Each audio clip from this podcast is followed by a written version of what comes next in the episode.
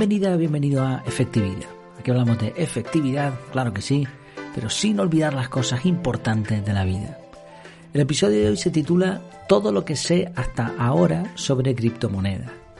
Obviamente no voy a contar todo lo que sé porque la idea es precisamente extractar, es explicarte lo que he aprendido hasta ahora y de esta forma ahorrarte un montón de tiempo y de trabajo, espero. Además, todo lo que sé hasta ahora, porque es un tema que, que me gusta, que sigo estudiando y que sigo aprendiendo acerca de, acerca de esta temática. Bueno, eh, en primer lugar voy a intentar definir lo que es criptomoneda, porque la definición en sí no es algo sencillo. Para entenderlo, tenemos que partir de la base de que todo el dinero ahora mismo es cripto. Cuando tú metes un dinero en el banco, mm, imaginemos que tienes un billete de 5 euros, de 5 dólares, lo que sea, vas al banco y lo ingresas en tu cuenta. En ese momento ese dinero pasa a ser una, un asiento contable, es decir, un código informático en un lenguaje de programación, el que sea, en tu cuenta bancaria. En ese momento ya eso es cripto, es criptografía, por lo que, porque lo que estás haciendo es, un código informático que está eh, secreto, que está oculto, que, que no puede venir otro y, decir, pues lo voy a modificar en vez de 5, ahora van a ser 4. ¿no? Entonces, eso es criptográfico ya en realidad. Está encriptado. Y además, de hecho, desaparece, el billete desaparece de forma casi literal, porque el banco no tiene que guardar ese billete que tú le has dado. El banco solamente tiene por ley que guardar un porcentaje mínimo del total de todo el dinero que tiene en sus cuentas. De ahí que si todos los clientes fueran a la vez al banco a decir, oye, quiero mi dinero en billetes y en monedas, el banco no podría atenderles. Y por eso se forman los famosos corralitos, porque cuando la gente empieza a entrar en pánico porque el dinero está perdiendo su valor, van a recuperarlo y el gobierno dice, no, no se puede porque en realidad ese dinero no existe. Ese dinero ha pasado a ser simplemente código informático. Así, todo en realidad es cripto, es criptomoneda. ¿Cuál es el problema de esto? Bueno, pues que nuestro dinero, aun incluso cuando es físico, cuando es un billete de papel o una moneda en, metal, está centralizado en los gobiernos, en las autoridades que deciden qué valor va a tener ese dinero, cómo se puede utilizar, cómo no se puede utilizar, qué dinero es ok, qué dinero es, correcto y qué dinero no es correcto. Por eso, incluso cuando tienes ese dinero en papel, la bolsa, los mercados, el IPC, el Banco Central Europeo, pueden decidir que ese dinero ahora vale menos Tú sigues teniendo el mismo billete de papel, pero pongamos que vas a una tienda y dices, quiero cinco barras de pan por cinco euros. Vale, venga, ok. Pero ahora mañana vas a la misma tienda con ese mismo billete, no ha cambiado nada, pero ya no puedes comprar cinco barras de pan porque ha habido una inflación tremenda y ahora solo puedes comprar una. ¿Quién controla eso? Pues de nuevo los sistemas informáticos. O sea, todo en realidad es criptografía. Pero como digo, la diferencia, el punto importante en el dinero fiduciario, el dinero real, tradicional, es que está centralizado. Hay un poder central que es el que lo maneja. Tanto es así, tanto afán de control tienen los gobiernos, por sus razones, ¿eh? yo soy totalmente neutral, pero es, la realidad, ¿no? Ellos quieren controlar el dinero y para eso no permiten que nadie haga, o sea, ni, ni pueda hackear una cuenta de un banco, ni tampoco haga dinero falso. De hecho, es uno de los delitos más penados por la ley, el intentar falsificar un billete o una moneda. ¿Quién dice que eso es seguro? Bueno, pues ellos tienen unas normas de seguridad. en España, por ejemplo, la Fábrica eh, Nacional de Moneda y Timbre dice que un billete de 5 euros tiene una serie de características y tú no puedes imitarlo.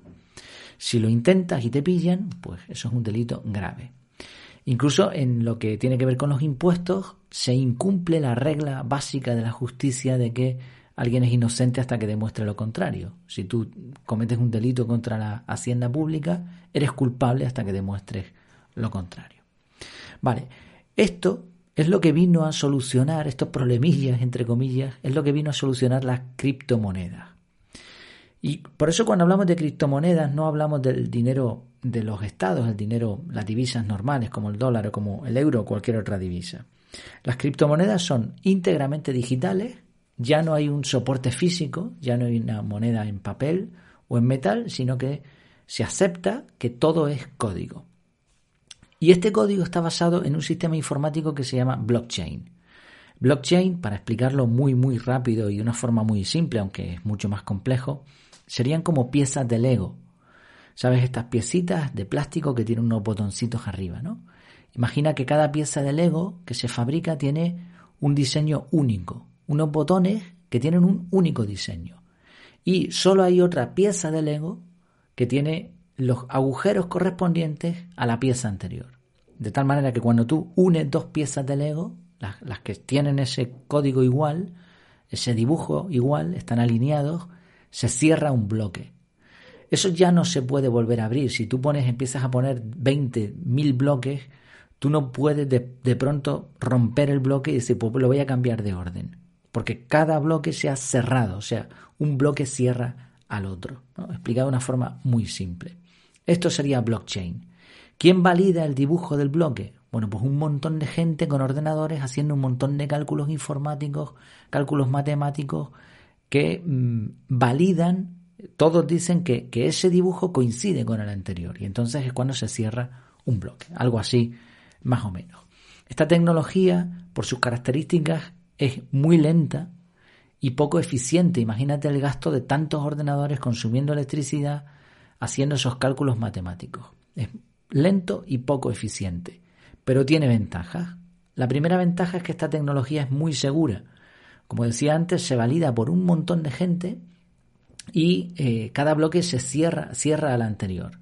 Entonces se pueden hacer bifurcaciones, es decir, tú puedes abrir de pronto un bloque, una serie de bloques, puedes abrirlo en un punto determinado, meter otra pieza de Lego ahí y hacer un, un camino paralelo, como si fuesen las vías del tren. El tren debería seguir circulando recto, pero tú haces una bifurcación. La vía existe, o sea, tú podrías seguir recto, esa vía continúa, pero lo que has hecho es meter el tren en, otro carril. Esas bifurcaciones en frío existen en el mundo de, las criptomonedas y se han utilizado incluso en Bitcoin. Eh, o sea, es muy seguro, pero se puede modificar. ¿Cuándo se modifica? Cuando la mayoría de los mineros, es decir, las personas que validan estos bloques, deciden que aceptan esa vía, esa bifurcación en vez de la principal. Cuando todo el tren va por ahí, pues entonces esa nueva vía se convierte en la nueva blockchain, en la nueva cadena de bloques. Claro, al ser tanta gente trabajando ahí de forma independiente en diferentes países que no están coordinados entre sí, pues esto es lo que hace que las criptomonedas sean muy, muy seguras. El código es inmutable y no requiere de un gobierno para decidir si esto es válido o no, sino que requiere de ese consenso. Por otro lado, es una tecnología libre. Cualquiera con un mínimo de conocimientos informáticos puede acceder a ella. Esto, por un lado, prima a las personas que se dedican a aprender, eh, además al tipo de personalidad matemático-lógico, y castiga a aquellos que no saben o que no pueden acceder a ese conocimiento. Y esto es algo interesante a tener en cuenta. Por eso creo que todo el mundo debería aprender un poco de esta temática. Pero en principio es libre, o sea, no hay un país que diga, pues tú puedes tener blockchain o tú no puedes tener. Por más que los países intenten impedirlo, ¿eh? realmente no pueden hacerlo, porque el blockchain está en la red, está en los ordenadores de miles de personas, de millones de personas y es accesible. Tercer lugar, otra gran ventaja, es de tu propiedad.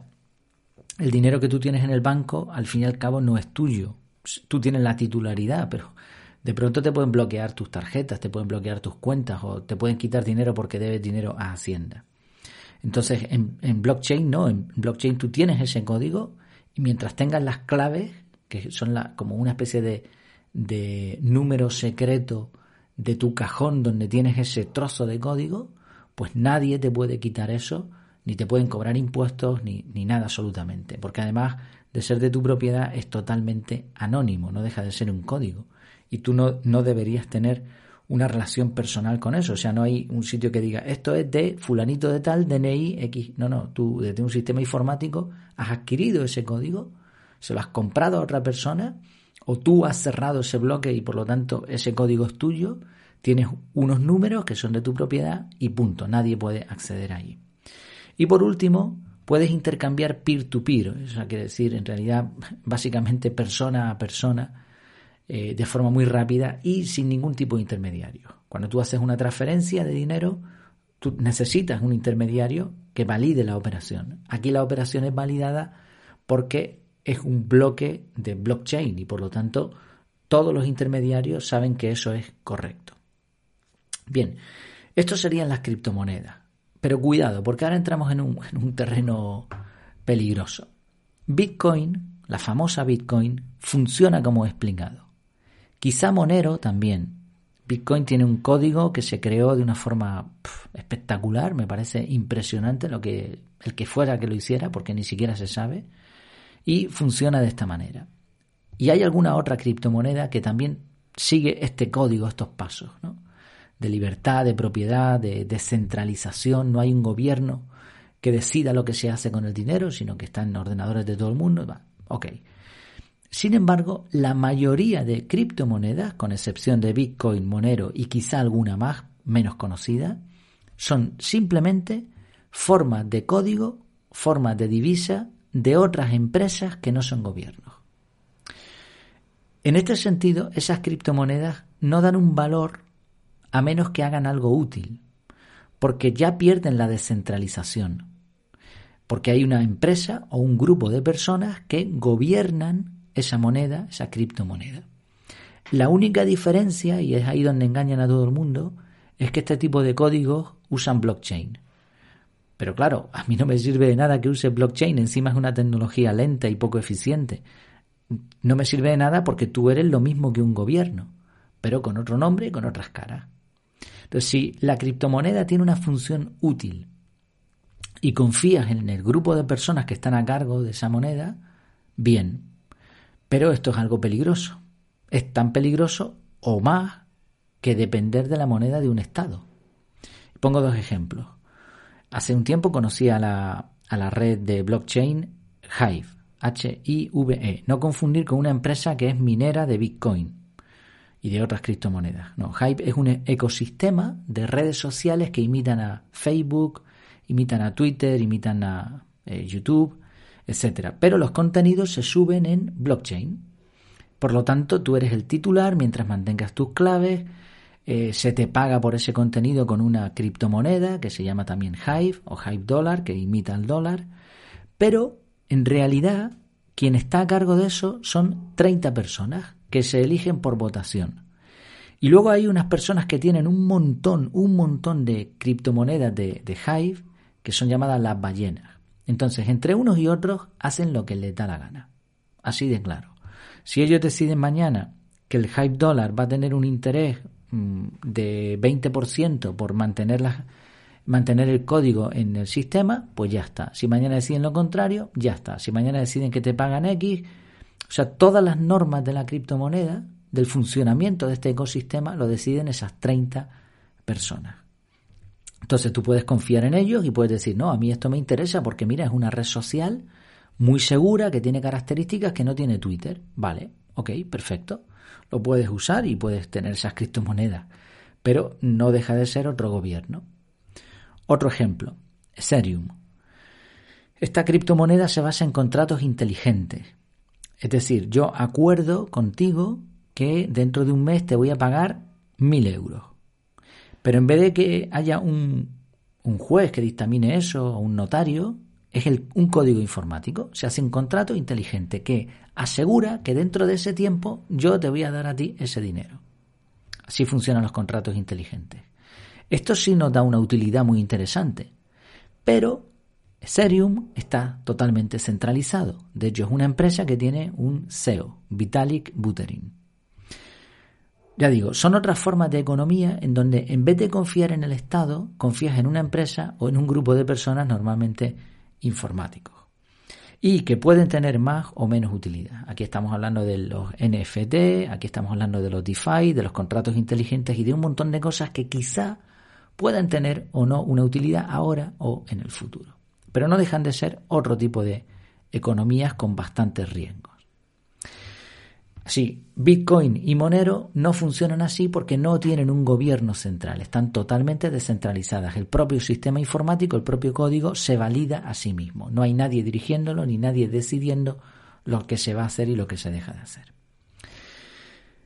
Otro problema grande, al igual que tú el dinero el dinero que controlan los gobiernos, lo pones en un banco o debajo de la cama, en criptomonedas se usan también los bancos para criptomonedas que se llaman exchange o carteras, eh, wallets. Si usas un exchange o un wallet que es centralizado, pierdes todas las ventajas de la criptomoneda. Por ejemplo, uno muy famoso es Binance. Si tú, o eToro, por ejemplo, en España, ¿no? Aunque eToro tiene algunas características que lo hacen poco más seguro porque está respaldado por gobiernos y tal. Bueno, si tú coges y compras Bitcoin y lo metes en estos exchanges, ese, ese Bitcoin, o sea, esos Satoshi, ¿no? Que como los decimales de Bitcoin, pasan a ser de su propiedad, de la propiedad de, de ese banco. No es tuyo. Si mañana tú pierdes la clave para entrar en Binance, Binance o eh, deciden cancelar tu cuenta, pues es lo mismo que un banco. Pueden quebrar, además, con mucha más facilidad. De hecho, ahora en un mercado bajista, como estamos, en el llamado cripto invierno, están quebrando y van a la bancarrota un montón de estos, de estos comercios, que no eran sino empresas. ¿Qué ha pasado aquí? Que el Bitcoin, el monero o la moneda de turno ya no era tuya. Tú se la has prestado a ellos para que te la guarden, como un banco. Entonces esto es un peligro porque pierdes todas las posibles ventajas de las criptomonedas. La criptomoneda solo es tuya si tú tienes la clave privada y si la guardas en un exchange descentralizado o en frío, que sería simplemente tener anotado de alguna forma tus claves en algún sitio. Y eso sería como meter el dinero debajo del colchón. Sí, mucho ojo porque la gran mayoría de personas, el 99% de personas que tienen criptomonedas, caen en estos dos errores o bien usan criptomonedas que son centralizadas y de pronto mañana pierden todo lo que tenían, o bien están en exchange o wallets que son centralizados. Así como vemos, las criptomonedas, sobre todo el Bitcoin, tiene, están bien pensadas, pero sus ventajas no son tan fáciles de obtener como puede parecer. ¿Qué ocurre? Que la mayoría de las personas que se acercan al mundo cripto no tienen este conocimiento y piensan que es algo así como la bolsa, como como tener tu propio dinero, como una inversión, pero claro, no se dan cuenta de que primero hay una fluctuación enorme y puede ganar o perder en muy poco tiempo, que no sirven como moneda, porque dado que fluctúan tanto, no es un medio de pago útil, ni siquiera las stablecoin, que son criptomonedas que por medio de un algoritmo, digamos que intentan equipararse al dólar, pero ya se ha demostrado que, se pueden romper y que al estar centralizadas pues pueden caer y puedes perder todo lo que tenías. Entonces ya digo, en un mercado bajista como este, pues se acercan muchos criptocuñados que meten dinero, lo pierden, desaparecen y este mundo cripto se queda con la gente que de verdad lo entiende y que de verdad confía en sus ventajas o que está aprovechando alguna utilidad real. Hay otras personas que simplemente lo ven como una inversión a largo plazo, en este caso probablemente se acierte con Bitcoin, con Ethereum probablemente y con alguna otra, quizás sea rentable, pero lo cierto es que en una época bajista estamos viendo que muchos de, los proyectos están muriendo o se estancan y dejan a los inversores sin absolutamente nada. Así que si es una inversión a largo plazo hay que saber muy bien lo que se está haciendo. Por cierto, no son consejos financieros porque eh, quizá alguien pueda decir, oh, pues tú me estás aconsejando esto o lo otro. No, yo te estoy explicando lo que he aprendido simplemente. ¿eh? Quizá en un futuro Bitcoin pueda servir, porque se supone que al ser finito, solamente hay, me parece que son 21 millones de Bitcoin programados, al ser totalmente descentralizado, no hay un gobierno detrás, al ser 100% seguro, pues se supone que en un futuro puede ser una moneda de intercambio con muchísimas ventajas. Pero claro, eso, el, último Bitcoin se calcula que se va a cerrar en 2140. ¿Qué va a pasar de aquí a entonces? Yo no creo que el sistema dure tanto, ni muchísimo menos, creo que esto se va a acabar antes. También es evidente que hay una fuerte oposición de los gobiernos porque no saben cómo luchar contra esta tecnología que les está plantando cara y que no les interesa para nada. Al principio intentaron ignorarla, después trataron de impedir su uso, pero como, como decíamos, si tú utilizas un exchange descentralizado y tienes tus claves, no hay gobierno que te pueda impedir eso. Pueden ilegalizarlo, pueden decir lo que quieran, pero las claves son tuyas y los bitcoins son, tuyos y punto. Quizá ahora están más por la labor de intentar regularlo, gracias a los exchanges centralizados, pues les están pidiendo los datos y como no dejan de ser empresas, se los tienen que dar. Y, y, ahora mismo los gobiernos saben quién tiene Bitcoin o quién tiene esto y lo otro en ese tipo de empresas. Quizá mañana monten un sistema paralelo bueno, ya se verá. También hay que ver hasta qué punto el sistema, la tecnología blockchain mejora, si se consiguen ordenadores más rápidos. Eh, bueno, hay que ver muchas cosas para saber si esto finalmente va a funcionar. La gente que cree en Bitcoin pues tiene la esperanza de que cada vez va a ir a mejor y de que cada vez va, su valor va a ser mayor, pero habrá que verlo. En resumen, esto es lo que he aprendido hasta ahora. No sé si he conseguido explicarme de forma sencilla. La, la base o la parte práctica sería lo siguiente. Si tienes altos conocimientos, puedes intentar jugar algo parecido a lo que se hacía en bolsa, pero en cripto. Lo único que tienes que tener altos conocimientos y estar dispuesto a perder. O sea, yo jamás invertiría un dinero que, que necesite. ¿Por qué? Porque aún sabiendo, pues eso, al igual que los inversores en bolsa no ganan dinero, la mayoría de ellos, pues imagínate aquí. Y además no puedes hacer un análisis fundamental, no puedes hacer un análisis técnico de la misma manera, bueno, es diferente. Entonces, esto está reservado para personas con altos conocimientos y con dinero que arriesgan. Como moneda, pues puede servir si la persona o, la empresa o, el comercio al que te dediques admite este tipo de, de pagos. Ahora mismo son muy pocos y los que hay son muy oscuros porque se dedican precisamente a eludir los controles de los gobiernos. Por lo tanto, pues a menos que te dediques a algo de eso, no va a tener utilidad como moneda. Por lo menos al momento. Quizá en un futuro sí. ¿eh? Por eso, en realidad, llamarlo criptomoneda eh, no tiene ningún sentido, pero bueno, es el nombre que todo el mundo le ha dado. Y en tercer lugar, puedes verlo como una inversión a largo plazo, como el que compra oro o el que pone un fondo de inversión o el que ahorra dinero. En este caso simplemente sería un activo en tu cartera que el día de mañana puedes sacar con beneficios o con pérdidas, eh, lo mejor con, con beneficios, por supuesto, pero se tiene que mantener mucho tiempo ahí. Y el segundo resumen, el más práctico de todo, lo que yo saco en conclusión de todo este mundo, es que como dice la frase, el conocimiento es poder. Por lo menos poder de elección. O sea, no puedes meterte en un campo de estos y elegir si no conoces. Por lo tanto, yo aconsejo a todo el mundo que se forme, que, que aprenda antes de hacer nada. Mm, a veces hay que probar un poco para aprender también, pero bueno, mm, por lo menos en mi caso lo que estoy haciendo es aprender, aprender y ya veremos en un futuro. Pues espero que te haya gustado, que te haya resultado útil. Creo que el contenido de este episodio es mm, de bastante valor. No creo que encuentres por ahí gente que te explique esto de esta manera tan abierta y en tan poco tiempo. Lo que he hecho es resumir, extractar todo lo que deberías saber del mundo de criptomonedas, aunque evidentemente seguro que me he quedado corto o he explicado algo que técnicamente no sea del todo correcto. Así que, como digo, es un, episodio creo que, valioso. Así que en este caso sí te voy a pedir que, lo compartas o que le dejas las estrellitas o que hagas algún comentario porque eso me va a ayudar a que pues por lo menos reciba un retorno de este episodio, ¿no? de este conocimiento que te estoy dando sin pedir nada a cambio prácticamente. Pues muchas gracias por tu tiempo, por tu atención y hasta la próxima.